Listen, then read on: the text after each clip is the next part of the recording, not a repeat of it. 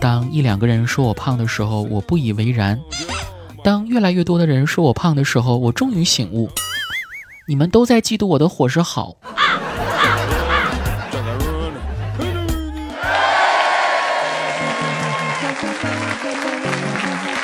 嗨，去你的段子，欢迎收听，我是感觉有点饿了，不知道吃什么，想吃点爱情的苦的主播子木。小时候觉得电影里的男主角被蜘蛛咬了之后就变成蜘蛛侠，这种情节实在是太扯了。多年后，我曾经想起被狗咬过的经历，望着镜子里单身的自己，陷入了沉思。如今军训已经过去了，所以请不要再叫我单身狗，以后请叫我军犬。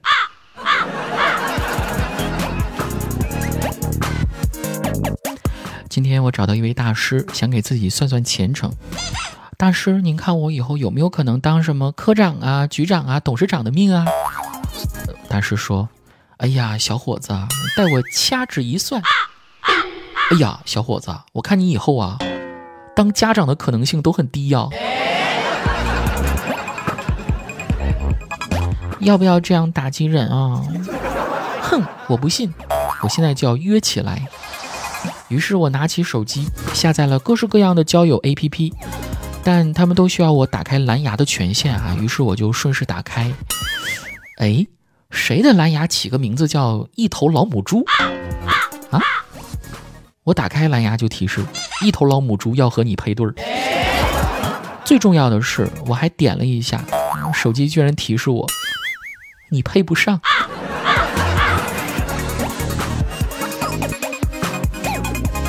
杰克呢就比我幸运的多啊！最近一段时间经历了多次的相亲，最后终于是成功了。先说第一趴吧。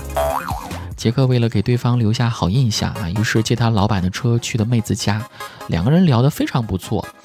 杰克临走的时候呢，还跟妹子说：“今天我们聊得这么开心，我给你留个电话吧。”哦，不用了，我看你临时停车牌上有电话，我已经记住了。等你到家之后，我给你打过去哦。那故事的最后，这个妹子成为了杰克的老板娘。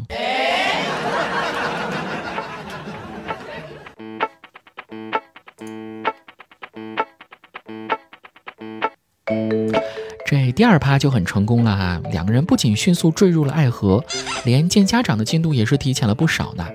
杰克第一次到女友家做客略显紧张，女方爸妈都挺热情的，还准备了丰盛的晚餐，不停的给杰克夹菜。等杰克吃完一大碗饭之后，未来的丈母娘关切地问：“小克克，还要饭吗？”杰克沉默了一下，很认真地说：“阿姨，我是有正式工作的人。”这见次家长得有多紧张啊！不过据说，等他再去见女方家长的时候，就变好了很多，并且他的优秀。还居然改变了女方父母家的生活方式呢，厉害吧？怎么回事呢？杰克在吃饭的时候啊，想活跃一下气氛，准备讲一个笑话。女方爸很严厉地说：“小克克，怎么又是小克克？小克克，我们家呀有一个规矩啊，吃饭的时候是不能说话的。可是杰克后来次数去多了，跟老两口也熟了。”每次吃饭的时候呢，他爸居然都主动要求杰克来讲笑话。有一回，女孩实在看不下去了，爸爸的权威究竟在哪里呢？于是就小声的问：“爸，你忘了咱家的规矩了吗？”他爸也小声的说：“孩子啊，你看你找这个男朋友啊，这货吃饭速度也忒快了吧？我要是不让他说话的话，那那那咱可就没有菜吃了啊！”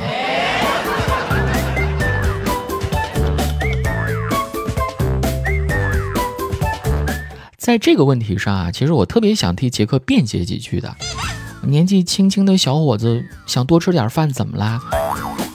再说杰克虽然吃的多，但也是非常注重自己的身材和塑形的。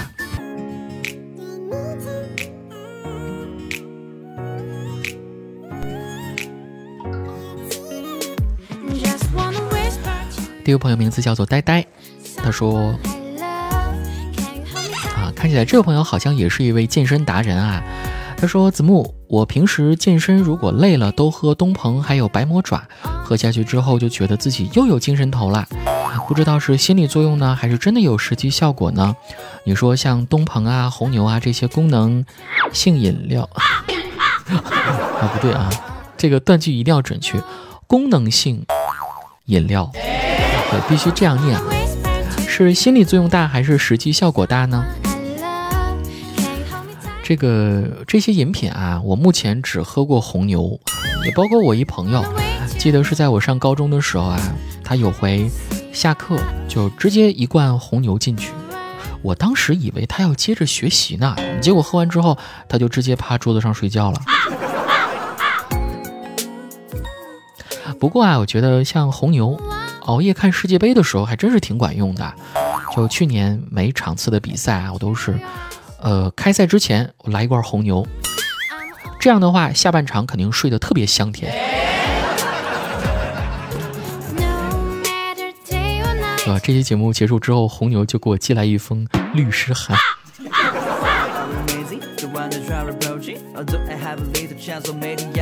真香定律，他说：子木，如果在朋友圈用一句话来公布恋情，应该怎么写文案呢？嗯。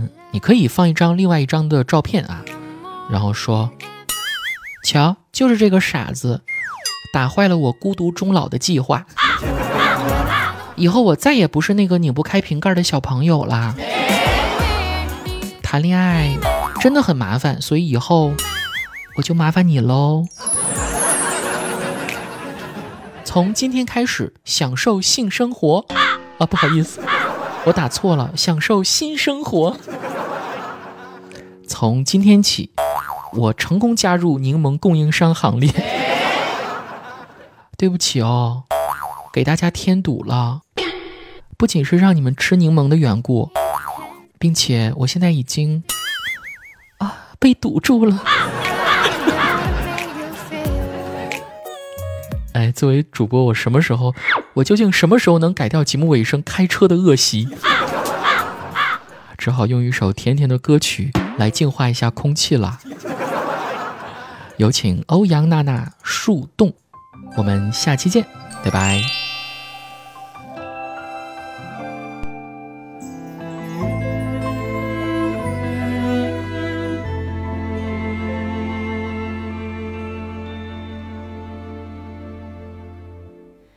多想拥有一个小。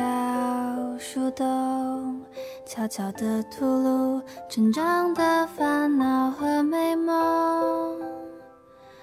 光吃不长肉，侧抱着枕头睡个够。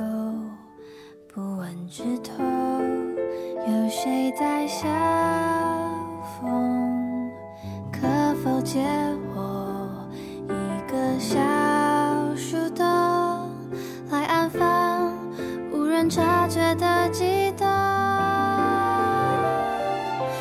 春半熟，还能爱好久好久。无论过客或是朋友，还来不及叛逆就已经长大，多遗憾。还没诞生就被偶像，是年轻不觉走完。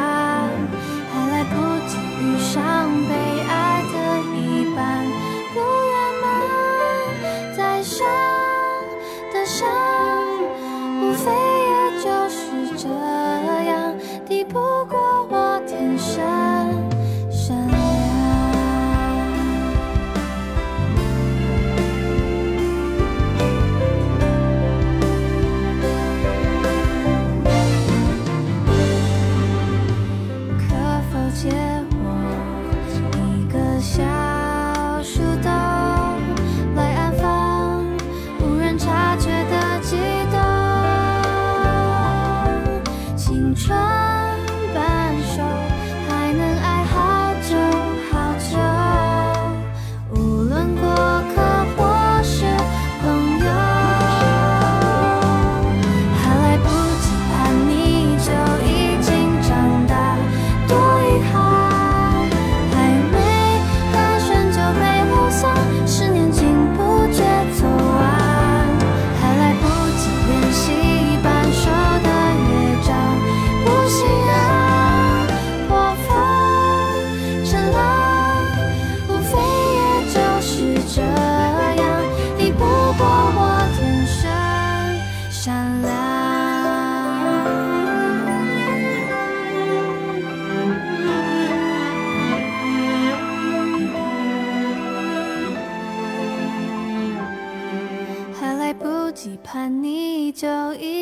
长大，多勇敢，期盼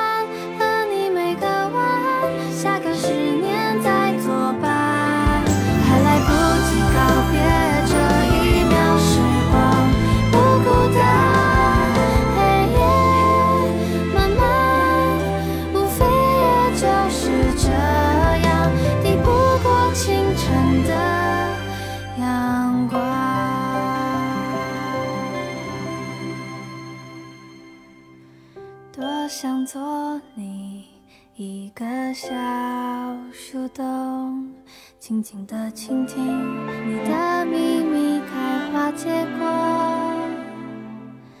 光吃不长肉侧抱着枕头睡个够。只闻树下